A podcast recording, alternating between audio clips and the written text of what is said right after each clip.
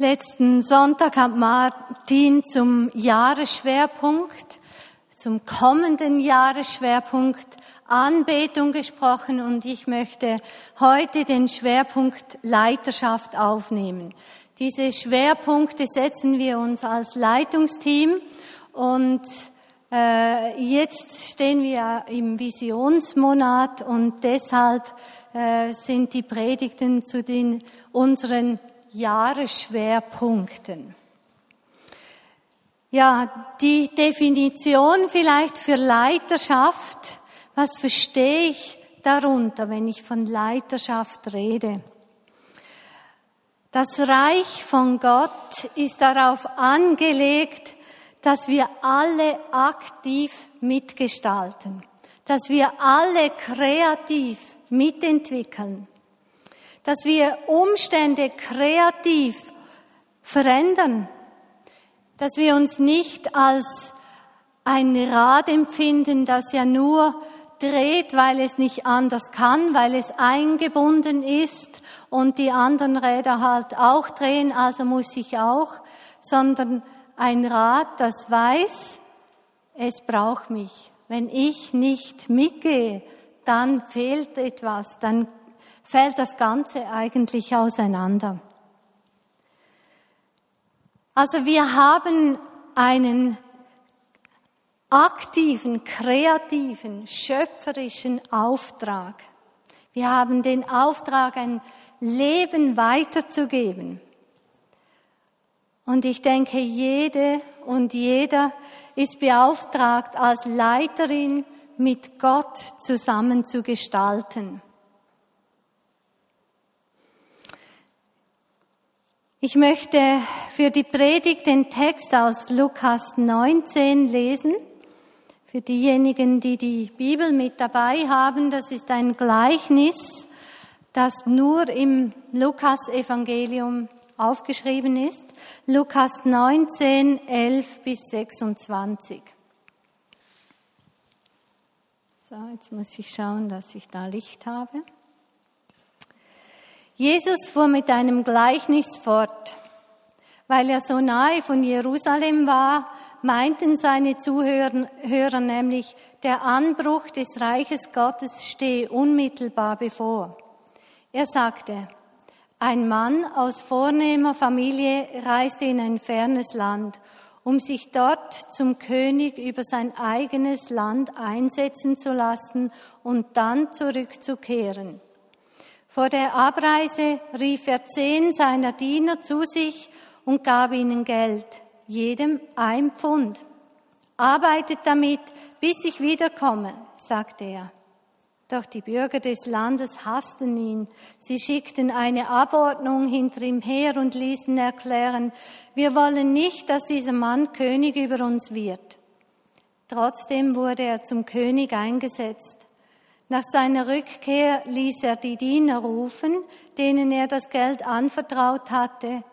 Er wollte erfahren, welchen Gewinn sie damit erzielt hatten.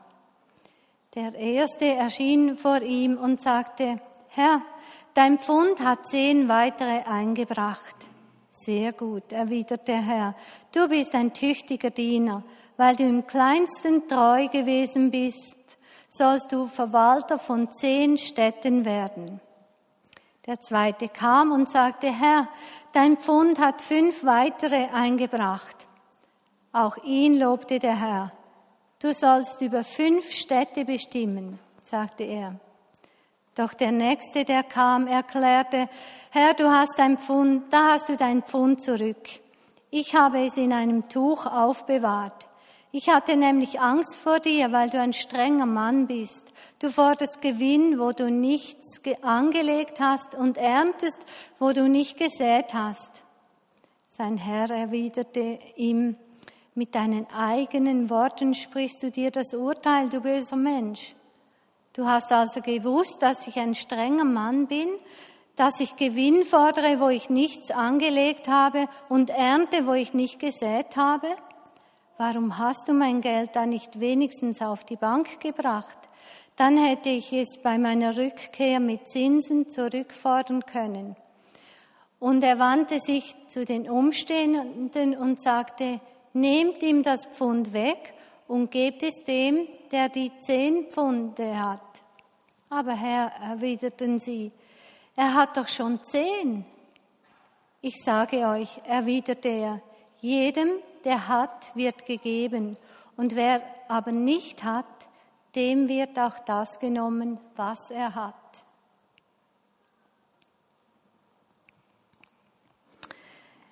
Jesus hat immer wieder mit Gleichnissen zu den Leuten gesprochen. Er hat immer wieder versucht, etwas äh, zu erklären, das nicht ganz so einfach zu verstehen ist.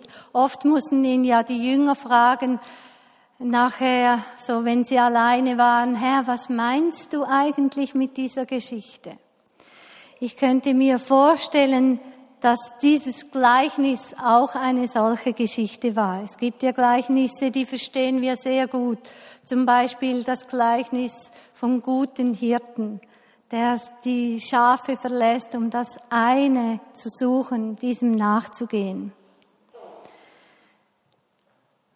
Ich denke, wir können annehmen, dass in diesem Gleichnis Jesus von sich selber redet.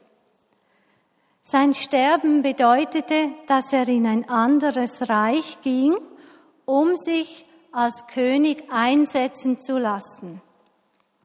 Aber viele Menschen wollten ihn gar nicht als König haben. Sie wollten nicht unter seine Herrschaft kommen. Wir werden also nur einen begrenzten Aspekt von diesem Gleichnis anschauen, von dem ich denke, dass es den Aspekt der Leiterschaft sehr schön zeigt. Zwar der Gedanke, jeder bekommt gleich viel. Jesus hat jedem von seinen zehn Dienern gleich viel anvertraut, gleich viel Geld. Es herrscht eine absolute Gleichwertigkeit. Er hat sich nicht überlegt, ja, äh, hat er das Potenzial, ähm, dass er zehn Pfund davon gewinnen kann oder welches Potenzial könnte dieser haben? Ja, dem gebe ich nur zwei, dem anderen etwas mehr. Nein, so hat Jesus das nicht gemacht. Er hat jedem ein Pfund gegeben. Wir stehen ja manchmal vor dem Geldautomaten und da können wir entscheiden, wie wollen wir das Geld. Äh, in kleinen Noten, in großen Noten. Wir können dann drücken. Vielleicht haben die das auch sagen können, wie sie das Geld wollen. Aber es ist ganz klar, sie bekamen ein Pfund, ein Talent, heißt es in anderen Übersetzungen. Am Anfang war ja auch noch von zehn Dienern die Rede. Aber am Ende vom Gleichnis äh, werden nur noch drei erwähnt. Offenbar hat das Jesus gereicht, um seine Botschaft hinüberzubringen. Mehr braucht es nicht. Alle drei haben mit dem genau gleichen Pfund ganz unterschiedlichen Ertrag bekommen. Der eine hat zehn Pfund erwirtschaftet, der andere fünf. Und der dritte sagt, hier hast du dein Pfund zurück. Interessanterweise sprechen alle drei davon, dass es sein Geld war. Dass es das Geld vom König war, dieses eine Pfund, das sie verwaltet haben. Es war ihnen klar, das ist nicht mein Pfund. Das gehört dem König. Ich verwalte das nur. Jesus lobt dann denjenigen, der zehn Pfund erwirtschaftet hat. Gut, das können wir jetzt eigentlich noch gut nachvollziehen. Äh, da hätten wir auch gesagt, wow, was, du hast zehn Pfund erwirtschaftet, grandios hast du das gemacht. Äh, das freut mich sehr. Überraschend für mich war, dass Jesus auch denjenigen mit dem fünf Pfund gelobt hat. Er hat genau gleich, hat nicht den mit zehn Pfund viel höher gelobt. Er hat genau gleich gelobt und gesagt, das hast du gut gemacht. Es gibt kein Vergleichen. Er hätte ja auch sagen können, ja, super fünf, aber schau mal, der andere hat zehn. Ähm, hast du dich zu wenig angestrengt? Aber er sagt nichts von dem. Beide werden belohnt und beide werden mit mehr Verantwortung belohnt. Ganz anders geht es dem Dritten. Es sind seine eigenen Worte, die ihn verurteilen. Warum hat dieser Diener, dieser Mann das Geld unter die Bettdecke gesteckt und gedacht, ich schaue einfach, dass dem nicht passiert, dass das nicht noch gestohlen wird. Alles andere ist mir egal. Offenbar hatte er Angst. Er sagt, ja, du bist ein harter König, das habe ich gewusst. Er hatte Angst. Wir alle wissen, dass Angst ein schlechter Ratgeber ist. Angst leitet uns nie gut.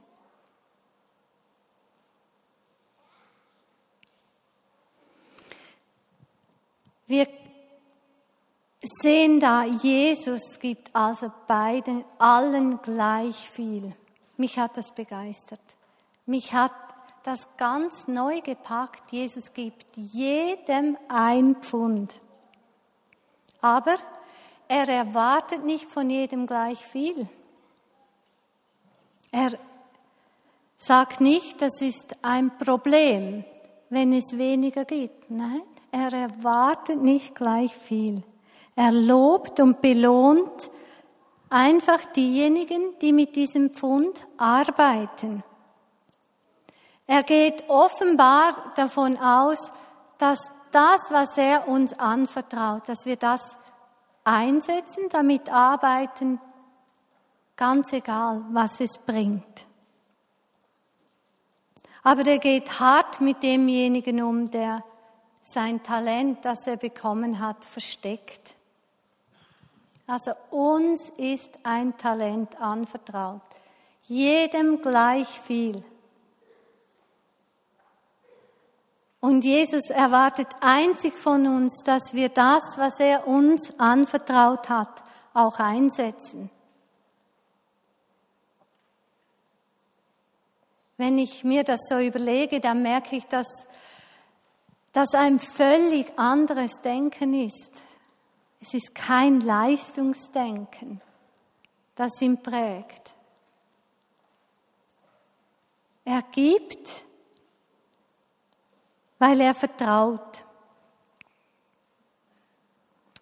Ich merke, wie viel ich selber von Ängsten zurückgebunden bin, mein Talent wirklich einzusetzen, Verantwortung zu übernehmen.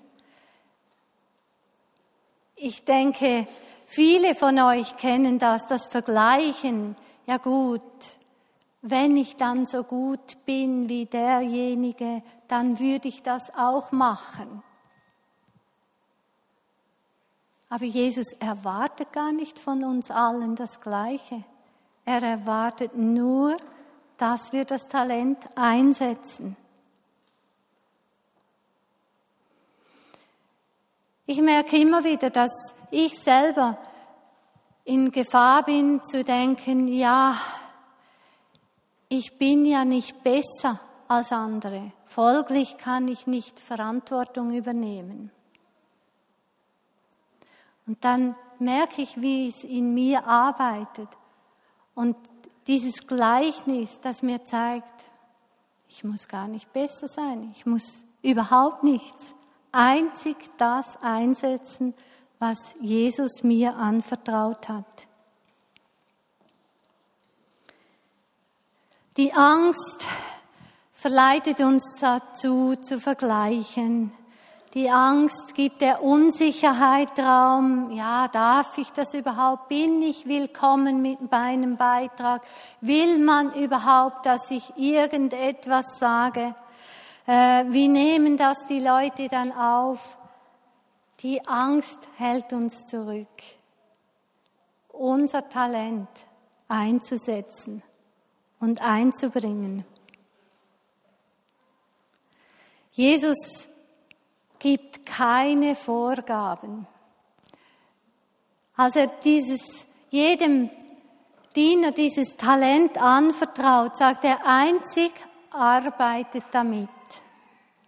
Er sagt nicht wie, er sagt nicht, wie viel Gewinn er erwarten würde, er sagt nicht, wenn nicht, dann, pass auf, sondern er vertraut einfach. Er gibt und vertraut, dass sie das, was er ihnen anvertraut, auch einsetzt. Ich finde es absolut ermutigend. Er vertraut jedem von uns. Er gibt jedem von uns ein Talent.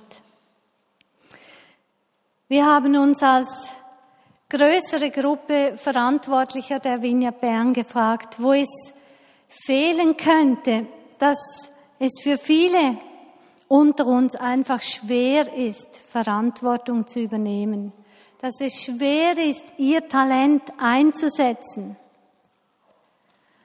Und wir haben gesehen, dass da schon viel ist, was an Unterstützung eigentlich da ist. Wir haben das Mitarbeiterfördergespräch, wir haben das Coaching, wir haben Gabenberatung, wir haben gezielte Schulungen. Aber in dieser Gruppe waren wir uns einig, etwas fehlt. Etwas können wir noch mehr entwickeln. Und das ist die Begleitung. Die Begleitung in Verantwortung. In der kommenden Woche trifft sich zum ersten Mal eine Projektgruppe genau zu diesem Thema. Wie können wir diese Begleitung entwickeln? Wie können wir sie ähm, unter uns wirklich zur Entfaltung bringen? Wir wünschen uns, dass wir Menschen begleiten können, Sicht für sie haben können, ihnen zur Seite stehen können. Daran werden wir arbeiten. Aber ich habe auch gemerkt, es gibt auch die unorganisierte Begleitung. Wir alle brauchen unterschiedliche Begleitung. Frauen, Männer, Kinder, Pensionierte, andere, wer immer. Wir brauchen unterschiedliche Begleitung, unterschiedliche Ermutigung. Wir haben uns als Leitungsteam auch gesagt, wir wollen Frauen fördern. Wir wollen einen Fokus auf Frauen haben. Frauen brauchen andere Ermutigung als Männer. Sie brauchen die Ermutigung, dass jemand an sie glaubt. Jemand ihnen sagt, du kannst das. Ja, ich glaube, du schaffst das. Versuch's mal. Vielleicht habt ihr den Bericht von Rösli gelesen, ihm erlebt. Ähm, ich finde das eine wunderbare Geschichte, ermutigende Geschichte, wie Rösli Leute um sich hatte, die gesagt haben, das stimmt nicht, dass du ein Problem bist. Schau mal, du hast das Talent. Da hat Gott dir ein Talent gegeben. Und ich weiß von mir selber, wenn ich nicht über all die Jahre immer Menschen an meiner Seite gehabt hätte, die gesagt haben, Christa, das schaffst du. Komm, komm, wage es wieder. Komm, setz deine Flöcke wieder etwas weiter hinaus. Komm, wir sind an deiner Seite. Dann weiß ich mit großer Sicherheit, dass ich nie diese Verantwortung tragen könnte, die ich heute trage. Es wäre undenkbar für mich. Weil mein Gefühl, dass ich da zu wenig bringen würde, viel zu stark wäre. Ich brauche Menschen, die mich ermutigen. Ich weiß, dass es manchmal für Männer schwierig ist, den Frauen immer wieder zu sagen, das schaffst du sicher. Die denken manchmal, gut, also jetzt habe ich es ja gesagt, jetzt müssten sie es doch endlich mal wissen. Aber ich glaube, das ist so. Wir Frauen, wir brauchen das immer wieder neu. Immer wieder neu müssen wir das hören. Und ich habe gedacht, dass wir das jetzt gleich üben, einander zu sagen. Ähm, die Männer sagen das den Frauen ähm, und natürlich die Frauen sagen es auch den Frauen. Du hast ein Talent bekommen. Ich ermutige dich, dieses einzusetzen. Also, lasst uns aufstehen und das den Frauen sagen. Du hast ein Talent bekommen. Ich ermutige dich, das einzusetzen.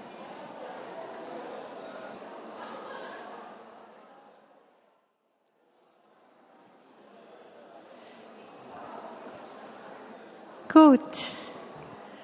Da könnt ihr wieder Platz nehmen. Und das ist ja einfach so ein, ein Start, dass es euch wieder erinnert daran, das wollen wir einander sagen. Jetzt die Männer, die brauchen natürlich auch Ermutigung. Das ist ja gar nicht so, dass die das nicht brauchen würden.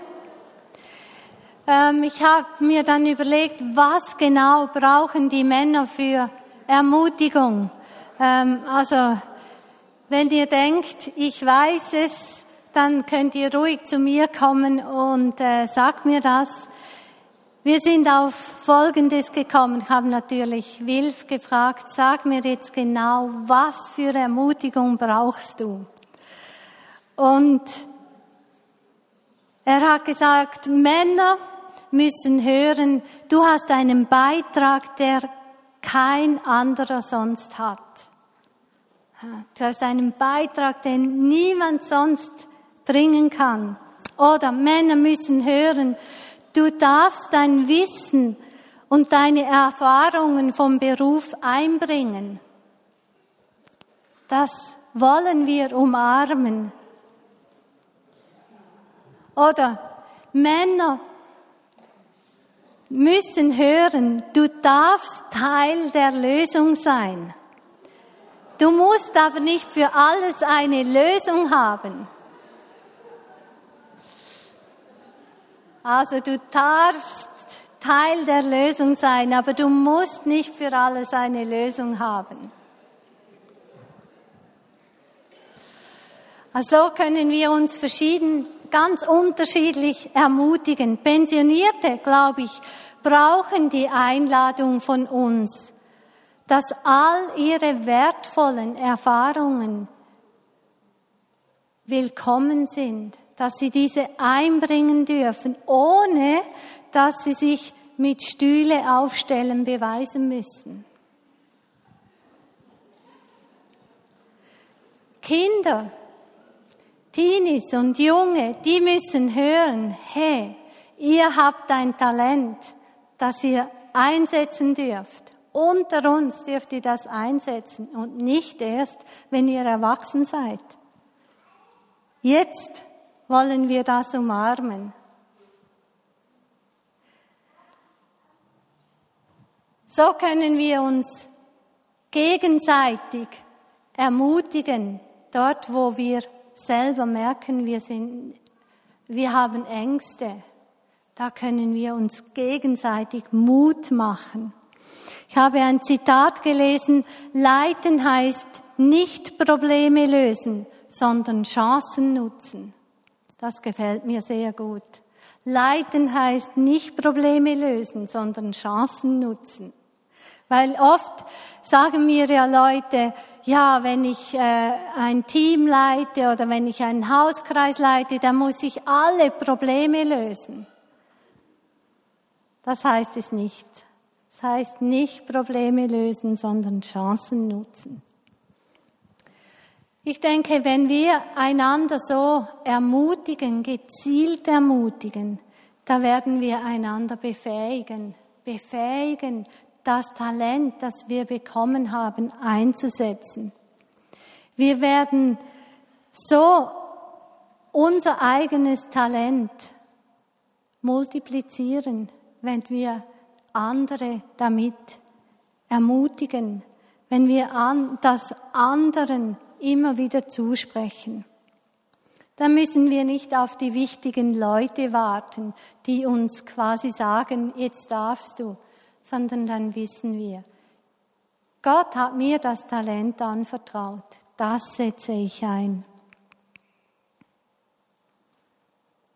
Und wir können dann auch gelassen sein mit dem, was wir erwirtschaften mit unserem Talent, weil wir wissen, Hauptsache ist, wir setzen das ein.